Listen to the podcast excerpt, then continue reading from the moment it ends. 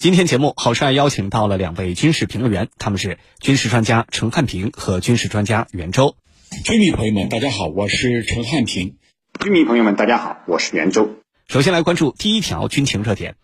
据《环球时报》综合报道，日本自卫队扩充军力的动作接连不断。美国海军情报网站一月三号称，日本规划建造两艘最新型配备宙斯盾系统的导弹驱逐舰，将使其拥有的美制宙斯盾驱逐舰群在规模和性能上都稳居亚洲第一。那么，日本的宙斯盾舰真的有这么强吗？日本的这一举动到底有哪些目的？接下来我们一起分析。袁教授，首先呢，请您为我们介绍一下日本计划要新建的这两艘宙斯盾舰啊，它们大概长什么样，有哪些特点值得我们关注呢？呃，我看到网上已经有消息说了，说这两艘盾舰它们的排水量可能会达到惊人的两万吨级啊，真的是这样吗？好的，日本现在有八艘宙斯盾驱逐舰，呃，包括了四艘金刚级、两艘爱宕级和两艘摩耶级宙斯盾驱逐舰。那么其中呢，金刚级驱逐舰相当于美国的伯克级驱逐舰的早期型号，而爱宕级、摩耶级则是以伯克级后期改进型为蓝本进行建造的。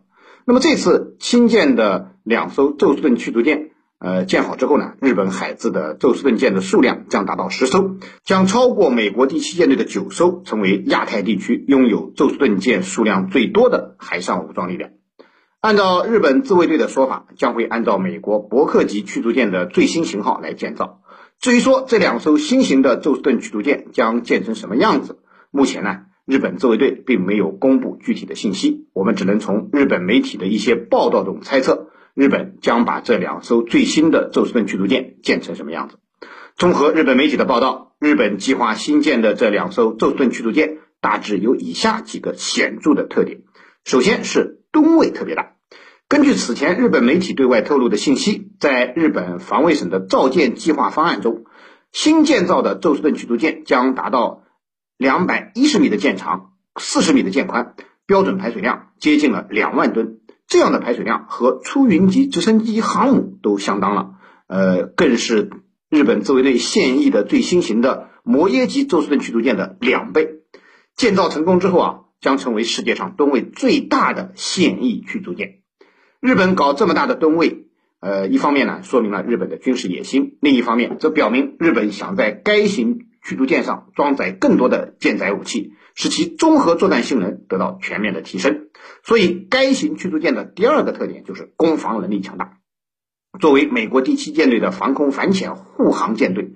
日本海上自卫队它的舰艇的主责主业就是防空反潜，所以日本新一代宙斯盾驱逐舰。也重点突出了防空反潜和反导能力，将配备新一代的相控阵雷达系统、标准六远程防空导弹系统和海麻雀短程防空导弹系统。特别是我们注意到，日本刚刚通过的二零二三财年防务预算中，就包括了采购美制标准六拦截导弹的资金。日本宣称这是针对中国和朝鲜开发高超音速武器的回应。那么从这我们就可以看出，日本的新大区。将装备标准六，这已几乎成为定局。此外，这两艘日本的新驱逐舰还会一改此前日本驱逐舰防空反潜能力有余，但是反舰和对陆攻击能力不足的缺陷。不仅会配备从美国进口的战斧巡航导弹，还将配备射程达到了一千二百公里的日本国产一二式反舰导弹的升级版，远程反舰和对陆打击能力将得到明显提升。第三个特点呢，就是具备一定的隐身性能。日本很可能会借鉴中国的零五五、美国的朱姆沃尔特等世界先进战舰的设计，对新大区采用隐身的外形设计，加之隐身材料的大量应用，其隐身性能将得到显著加强。总之啊，这两艘日本的新大区承载的是日本扩充军备、充当真正意义上军事大国的野心。主持人，好，谢谢袁教授的介绍。我们都知道，日本呢现在一共是有八艘宙斯盾舰。啊，结果现在又要新建两艘吨位更大、性能更强的。那么，日本为什么要这么做？日本为什么格外的重视宙斯盾舰的建设呢？程教授，您怎么看？其实这次日本方面摆明了，讲的很明确，就是考虑到未来和中国发生战争的可能性，就是未来可能和中国打仗，因此有必要去增加宙斯盾舰的这个数量。来保护舰队免遭中国反舰导弹的袭击，这是日本方面给的理由。也就是说，我是要防止中国军队对我的突袭，这就意味着未来海上日本海上自卫队将拥有十二艘配备宙斯盾系统的驱逐舰，而这个规模呀，不但是超越了韩国，也超过了当前驻日这个美国海军第七舰队所拥有的宙斯盾驱逐舰。美国海军第七舰队现在是拥有九艘，那么日本将成为名副其实的在亚洲地区拥有美制宙斯盾驱逐舰最多的国家啊，排名第一。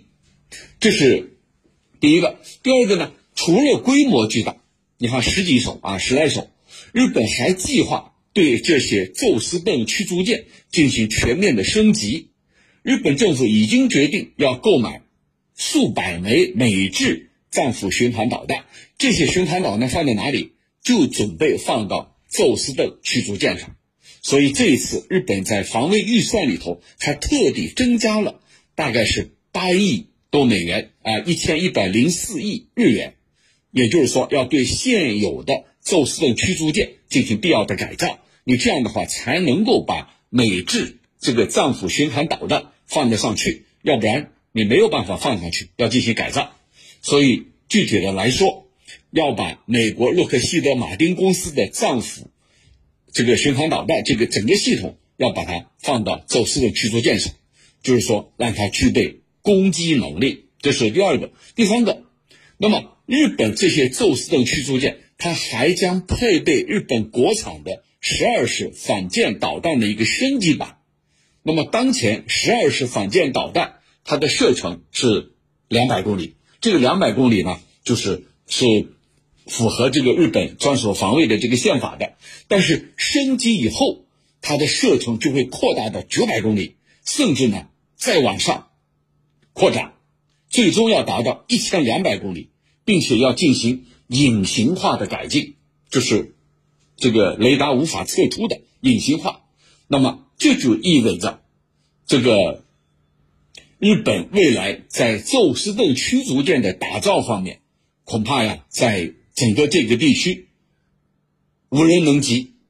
这样的话，就是从舰艇上发射的这种反舰导弹，恐怕。二零二七年左右全部开始部署完毕，那么这些举动意味着什么？这些举动意味着岸田文雄政府在军事扩张的道路上是越走越远，越走越危险，完全违背了日本专守防卫的政策，而且他利用的是中美围绕台海的这种博弈正在日趋激烈。你看这个，我们今天又说了，昨天呃，美国的这个军舰又一次穿越台海，啊，你看这个日本就看到了中美围绕台海的博弈，那么日本想借机在修宪的进程当中进一步加快步伐，而美国呢，你为了对抗中国，对日本肯定是睁只眼闭只眼的，所以日本认为这是千载难逢的良机呀，一定要抓住机遇，尽快的突破和平宪法，在。这个军力的打造上，快马加鞭，形成自己的战力，这是日本方面的这个企图。主持人，好，谢谢程教授的分析。日本想要打造亚洲最大宙斯盾战舰群的计划，以及其他种种扩充军力的举动，都值得周边国家高度的关注和警惕。这里是江苏新闻广播军情观察，稍事休息，我们一会儿再见。